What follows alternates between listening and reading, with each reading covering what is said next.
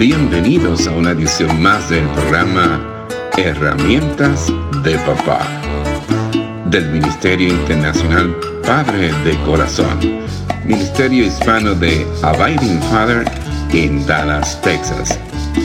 Para información del Ministerio Padre de Corazón, se puede comunicar por mensaje de texto o de voz al número 214 533 7899 214-533-7899 por correo electrónico a rafi arroba padredecorazon.org Rafi con Y al final. Rafi arroba padredecorazon.org Visita nuestra página web www.padredecorazon.org www.padredecorazon.org Con ustedes, Rafi Gutiérrez, pastor y director del Ministerio Internacional Padre de Corazón.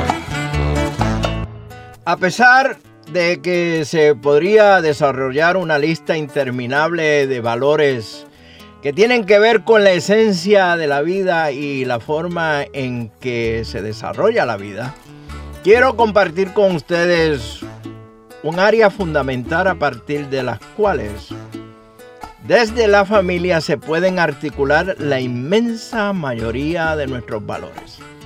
Y me refiero a nuestra relación con Dios. Se ha expresado en varios foros y conferencias y artículos que si bien el hombre y la mujer occidental mayormente suele considerarse como espiritual, esto no significa que sea cristiano. El término espiritual no siempre significa que la persona cree en la eternidad y que la vida encierra un propósito definido que sigue a Jesucristo, pero sí que admite que las realidades no solo son materiales o comprensibles. Este hombre o mujer espiritual tiene cierta conciencia de Dios o de una fuerza mayor, pero de forma totalmente impersonal.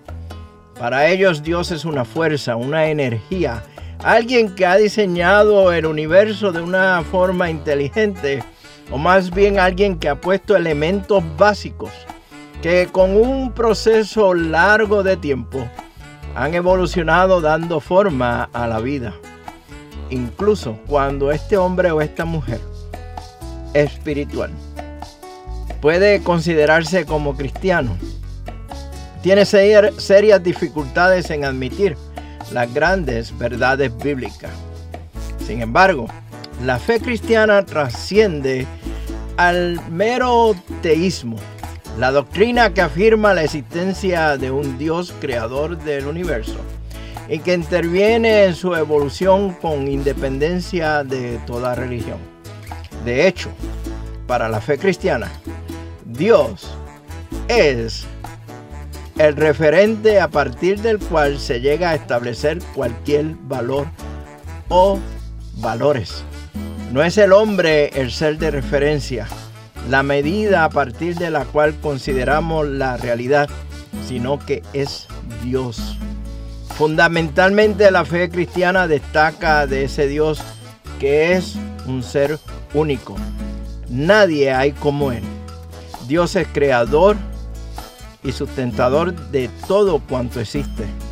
Todas las cosas no solo existen por Él, sino que también, sino que tienen su significado último en Él. Dios es soberano de la historia de la humanidad, pero también es soberano de nuestra pequeña historia, de la historia de cada uno de nosotros. Su carácter eterno hace que no esté sujeto al tiempo como cualquier otro ser. Aunque resulta chocante y provocativo en medio del gran pluralismo religioso a nuestro alrededor, hoy como en el pasado la fe cristiana ve a Dios como incomparable y soberano sobre todas las cosas. vemos a Dios que desea establecer una relación personal con nosotros. Este Dios, más que conocido y examinado de forma intelectual sobre cualquier cosa, quiere ser amado por su gente de forma integral, con todo el corazón, con toda el alma y con todas las fuerzas. Ese amor entre Dios, el Creador, y el hombre, su creación, no queda relegado a algo meramente sentimental ni temporal, temporal, sino que crea un vínculo tan profundo de intimidad que da sentido y propósito a toda su existencia. Creemos que su presencia es transformadora. La presencia de, la presencia de Dios abarca la totalidad del ser humano, no solo en su entendimiento intelectual, sino en sus emociones más profundas en todos los aspectos del hombre. El ser entero y su potencial reflejan la vida que emana de Dios. Como he dicho anteriormente, podemos desarrollar una lista interminable de valores, pero si no consideramos seriamente que todo comienza y continúa con Dios, estaremos lanzándonos a simples pensamientos humanos y de carácter temporero. Entonces surge la pregunta, ¿cómo y cuándo transmitimos los valores a nuestros hijos? Desde temprano.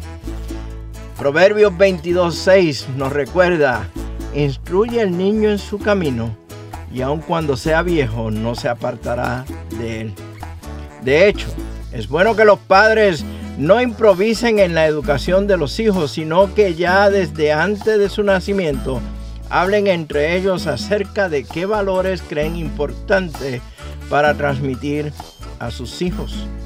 Los valores se introducen en la vida del niño de forma gradual, según van teniendo la capacidad para comprender y asimilar aquello que le estamos mostrando.